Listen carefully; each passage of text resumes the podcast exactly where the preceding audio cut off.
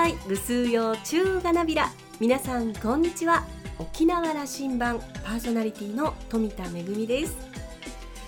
ゴールデンウィーク皆さんどんな風にお過ごしですか？2年続けてコロナ自粛のゴールデンウィークとなってしまいました。私はですねいろいろ悩んだ末に土いじりをすることにしました。あのプランター菜園をねここ数年頑張ってるんですけれどももうあの数週間前に肥料を入れて土作りはしてあったので準備万端いよいよ夏野菜の苗を植えるゴールデンウィークにしようかなと思っています。2年続けてこんな風なゴールデンウィークを過ごすとは思っていませんでしたけれども、えー、来年こそは自由に楽しく出かけられるように祈っています。さあ沖縄羅針盤今日も5時までお届けいたします。どうぞお付き合いください。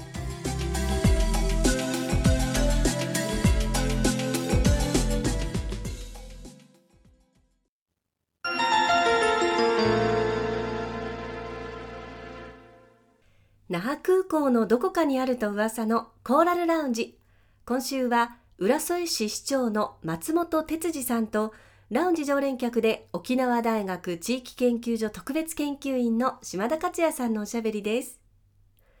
松本さんは1967年生まれ、浦添市のご出身です。琉球大学法学部卒業。東京の金融コンサルティング会社で勤務した後、1996年、アメリカのカリフォルニア大学バークレー校修士課程を修了。社会福祉学の修士号を取得します。沖縄に戻った後、病院勤務を経て、福祉活動を主たる目的とする NPO 法人を設立、代表として活動しました。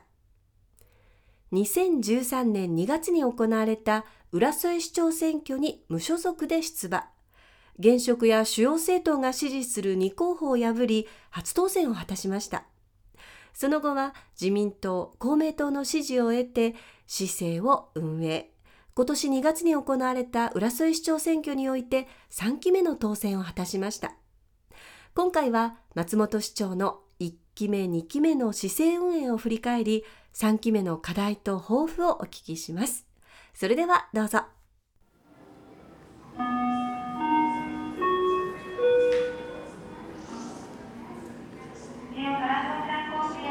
そうですね今の、まあ、島田さんのネーミングで言えばですね、うんそのベンチャー精神に最も溢れた市民が多い町は浦添だと思いますね。これはあのいろんな条件があるんです、ただ私たち市民の思想だけじゃなくて、那覇に近いある程度の都市である、だからまあ田舎ではないわけですよ。かといって30万を超えるような巨大な町那覇市でもない、まあ、11万、意思決定がしにくいわけでもないという意味ね。ある程度そう、なんていうかコンパクトにみんな顔も知っててでこのエリアも意外と小さいものですから例えば一番端っこである端っこ同士である町でもそんなに思想も変わらないんですよね、うん。うん、そういった意味ではみんなでコンセンサスを取って理科、うん、一緒にここはちょっと、チャレンジをしてみようっていうようなコンセンサスがすごくつかみやすい町ではありますね。あのと言いながらただの新興住宅その戦後新しくできてきた町というわけではなくてもう数百年に及ぶ伝統歴史が浦添城跡、えー、浦添陽土霊の中に根付いていると、ここもまたもしかするとこ、あのまさにこの伝統を大事にするという産物ですよね。そうですね。あの先ほどの話があった新しいものをどんどん果敢に挑戦していく浦添だけじゃなくて、やっぱり古いものを大切にして残していく、そこにもベンチャー精神を見出していきたい。先ほどあのお話をした彼岸あの登市長が作った浦添市美術館、はいはい、あの美術館は実は琉球漆器の美術館なんてあるんです全国でも少ないですね。そうですか、うん、この琉球漆器、はい、ですから先ほあ、まあ、最近あのニュースでも盛んになりましたあの取り上げられてましたけど琉球漆器が非常に今苦しい時代になってきて会社が閉まっちゃったりとかもしておるんですけどもやはりこの琉球漆器の復興をどこがやるかと言われればやはり私はこれは浦添市がしっかりとまあ、なんですかねリードすべきだろうと思っております、うん、ですから例えばこういった新しい琉球漆器のコーヒーカップであったりとか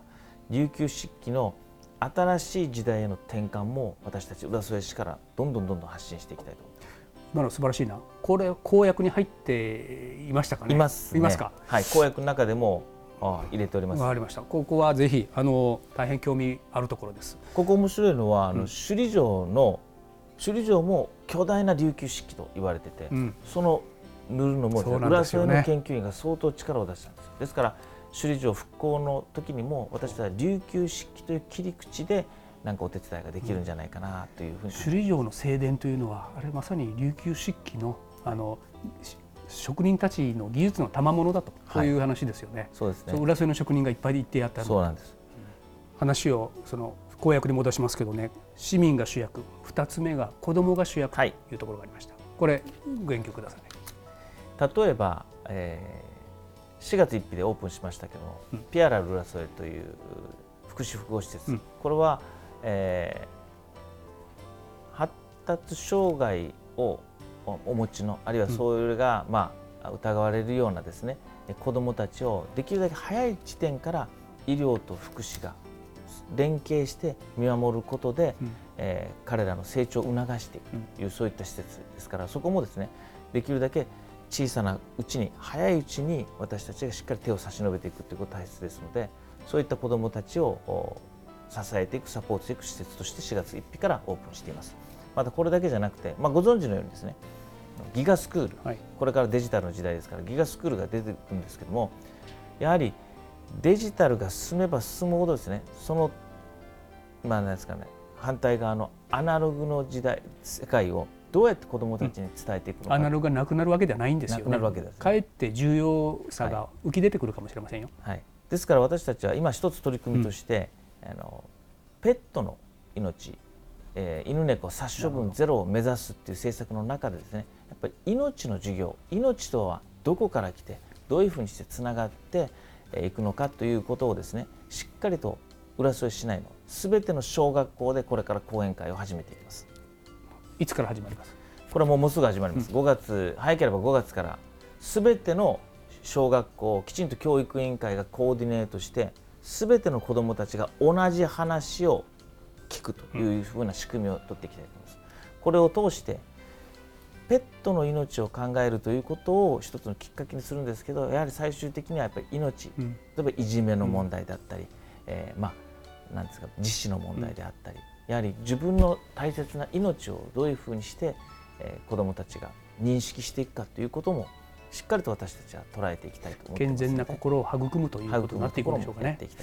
福祉とか教育とか子どもたちというのはこれは松本さんのまさにあの専門分野領域でいらっしゃったんでこれは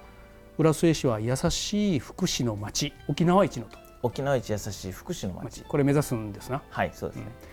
私が考えている福祉っていうのはその弱者の人たちに対してどういうふうな施策をするかっていうそういうことではなくて誰もがその人らしくあっていいんだと、うん、それぞれであっていいんだと。だからそれをまあ、ダイバーシティ多様性の中でみんなが尊重し合って助け合っていくそして誰かを助けること誰かの幸せを私たち自身の喜びに変えていくそういう思想のあふれた街を浦添市で作りたいんですね。ですからそれが沖縄一優しい福祉の街ということになっておりますので例えばさっきの性の多様性にしても、まあ、性の在り方で非常に悩んでいる子どもたちもいる。またそのそれ以外にもですね例えばひとり親世帯に対するこの養育費の問題、これも国の方でも話題になっておりますけどそれもどうやってしっかりと行政が踏み込んでそれを担保していくかというような政策もですね一つ一つやっていきたい。これも全てやっぱり子どもが主役、うん、私たちの子どもがこの未来を担っていく本当に大きな中心であるべきだと沖縄一優しい福祉の町、はい、3期目の間に何合目まで行くというふうな約束をそりゃまあえっ、ー、とですねやっぱり8合目9合目まで行きたいですよね、はい、やはりあの、うん、福祉の町というイメージがきちんと他の他の市町村に伝わるように、ね。まあ、私からすると松本市政の看板だと僕は思っています、はい、あの3つ目の公約掲げられました、はい、浦添が主役、うんはい、この言葉も浦添が主役？という話は、あの多分他の市町村の皆さんにはどういうことだというふうに思うんです。か例えばですね、うん、あのまず目に目に見えるような政策もそうです、はい、キャンプ金座が返還されて、うん、西海岸開発が進んでいくとかなり経済発展の中心は浦添市になっていくだろうと僕は見ています。ですからやはり浦添市の発展を考えるときに浦添市の将来だけを見据えるんじゃなくて私たちがどういう町を、になっていくかということは、本当に沖縄県全体の成長につながるという観点からですね、私たち浦添市が何を担わなければいけないのか、何を背負わなければいけないのかということも考えてやはり浦添市が主役であるというような意識を持って、私たちが主役で他の市町村はどうでもいいんだっていう意味の主役じゃなくて、やはり私たちがどうありたいか浦添市がどうありたいかということを考えることが沖縄県全体あるいはもしかしたら日本アジアの中でどう見られているかという、まあ、主体性を持って、えー、考えていけるようなそういうまちづくりをしたいという意味です。あの浦添市長でいらっしゃるから、はい、浦添が主役というのはこれは当然だと思いますけども、はい、まああの脇役である周辺やそれからあの観客であるかもしれないその日本や周辺ものこともしっかり考えてくださいね。そうです。もう主役だけが頑張って成功していくサクセスストーリーでは全然面白くないのでやっぱり主役であるんだけども、やっぱり周りと共に一緒に手を携えてどうやって平和で豊かなアジアを作っていくかという、そういう視点を持っていきたいですね。新年度からデジタルシティ推進室という、うん、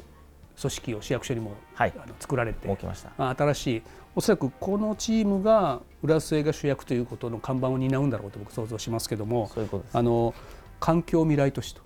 いうキーワードも出てきて、未来創造都市というキーワードも出てきました、はい、この2つのキーワード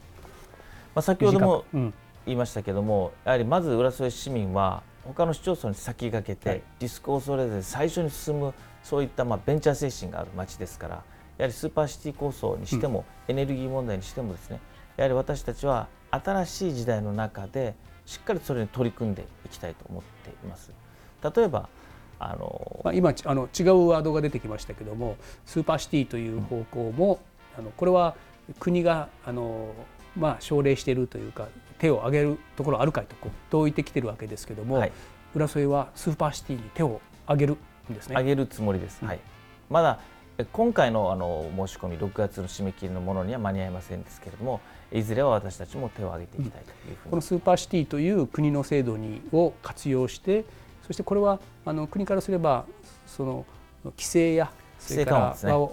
規制を緩和し新しい取り組みを自治体ができるような仕組みを作るわけですけれども、はい、そういうことです、うん、はい、ですから私たちはあの第4駅周辺でエネルギー問題もやっておりますので、うん、エネルギーの在り方であったりあるいは公共交通機関、はい、自動運転も含めたですね、えー、交通の在り方もそうですしもちろんデジタルの社会の部分もそうですしまあそういったところも果敢にですね挑戦をしていくそういう街でありたいというふうに思います、ね、浦添が主役というところここはこのテーマでいうと2期目を終わって3期目に入ったところで松本構想の中では何合目に来てますか？これはいやこれからですよ、うん、この部分についてはさあこれから、うん、そうおっしゃるだろうなと思ってます。5合目、うん、だけどここの部分についてはなかなかこれまではまあ比較的こう、緩やかに登ってきた5合目だったかもしれませんけどこれからはすごく傾斜のある難しい、うん、えー、壁も待っておりますのでここは一つ一つ丁寧にですね登っていきたいと思います、ね、未来創造都市というキーワードも出されて、だから日本中であるいはあの新しいトライアルができることの一番環境が整った街なんだということを目指してるんだろうなと思ってそういうことですね、うん、やっぱり金座が帰ってくるといったそういった物理的なこともさることながらやはり市民のその考え方ですね。新しいものに挑戦していくリスクを恐れずにやっていく、うん、そういったものもありますしやはり人口規模あるいはその都市部であるということも含めて子どもたちも多い若い町でもありますのでそういった意味では新しいものにチャレンジしていくまあ、非常に大きなあ、まあ、資質があるんじゃないかなというふうに思ってますね。それをトータルして浦添進化中ということになるんですが。ますますこれから進化していこうということです。あの時間も押してきたので最後の問いにさせてください。浦添という語源は僕はこういうふうに理解していましたか？これあの琉球王朝の誕生の前のところで津々浦々と。そういう語源だったそうですよね。津々浦々を襲う、裏襲いからで浦市と。浦添になったと、ね、それは、ね、あのその浦添の定石ここから沖縄中を琉球を見渡していながらうん、そこは津々浦々まで、えー、幸せを届けるという意味を当時の王は語ったというような言い伝えになってますけども、うん、沖縄府どんなふうに見えているか。そしてその中で浦添をどうしていくかと。改めて市長に問わせてください。そうですね。あの今回3期目という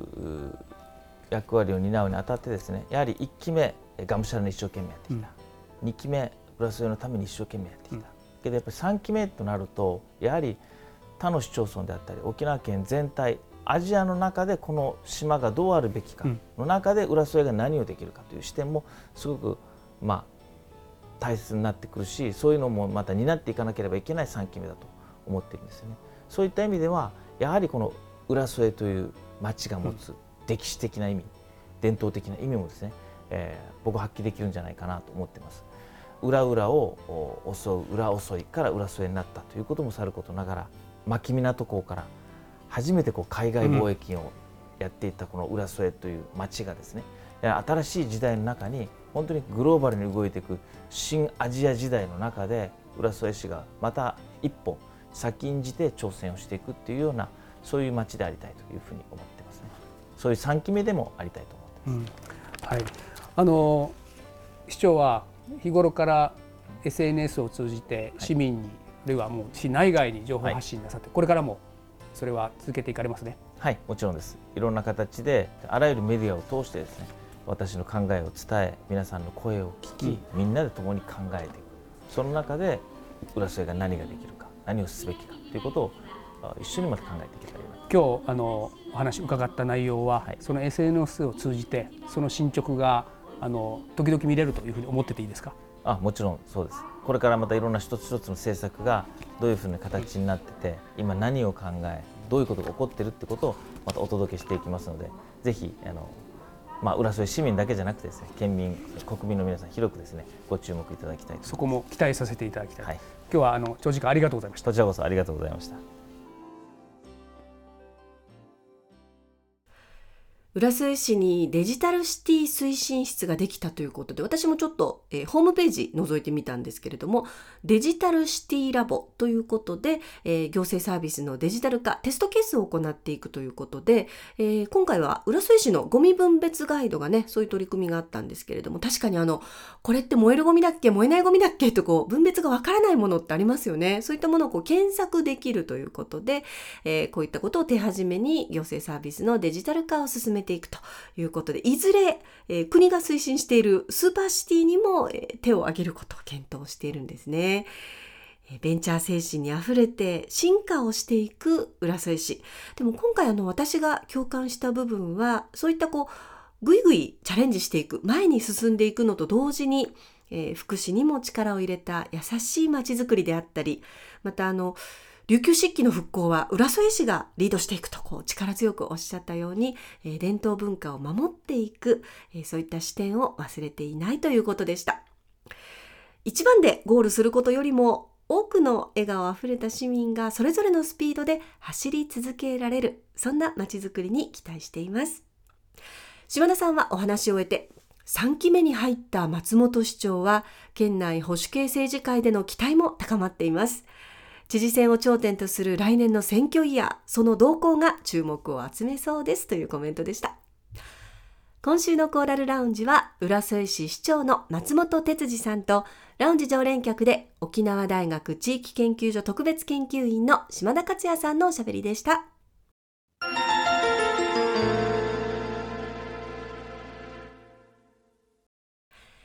めぐみのあしゃぎだよりのコーナーです。皆さん、首里劇場をご存知でしょうか、えー、1950年にオープンしたということですから、えー、71年前のオープンになりますね、えー、現役の映画館としては沖縄最古の映画館です。当初はですね、あの映画だけではなくて沖縄芝居の上演も行われていたということで大変あの賑わった映画館なんですが、あの近年は知る人ぞ知る成人映画の映画館として 知られていました。今年1月を最後にですね、この成人映画の上映は一旦ストップをいたしまして、一度の休業いたしまして、このほど名画座として再開したということです。あの、首里劇場って本当にこう、素敵な佇まいであの私何度かお邪魔してるんですけれども昨年はですねあの舞台作品の解説映像の撮影場所としてお借りしました。あの雰囲気があってとても素敵なところです、えー、金城館長というあの名物館長がいらっしゃいまして直筆の味のある字で作品名とかね作品の内容を紹介しているあの張り紙がこうあちこちに貼られていてなんだかそれがとってもあの首里劇場の雰囲気とマッチしているところなんですよね、えー、今回リニューアルオープンにあたりましてのキャッチフレーズはようこそ昭和の時代へ昭和の匂いがする劇場で昭和の映画見て昭和にタイムスリップ昭和を旅しようと。これがキャッチコピーになっています、えー、ゴールデンウィークなかなか旅行は難しいんですけれども昭和にタイムスリップ昭和に旅をすることはできますね。ただ一つだけちょっとお手洗いもレトロで使いにくいなと思いますのでもしお出かけになるという方はですねお手洗い済ませてからお出かけになることをお勧めいたします。めぐみのあしゃぎだよりのコーナーでした。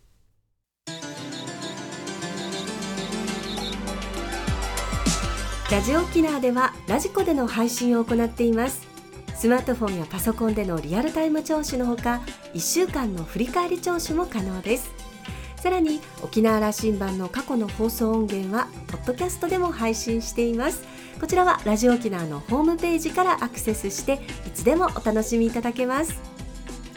また沖縄羅針盤のホームページでは番組情報の発信のほか私富田恵とコーラルラウンジ常連客の島田克也さんのフェイスブックへもリンクしていますのでお時間のある時にぜひこちらもご覧ください。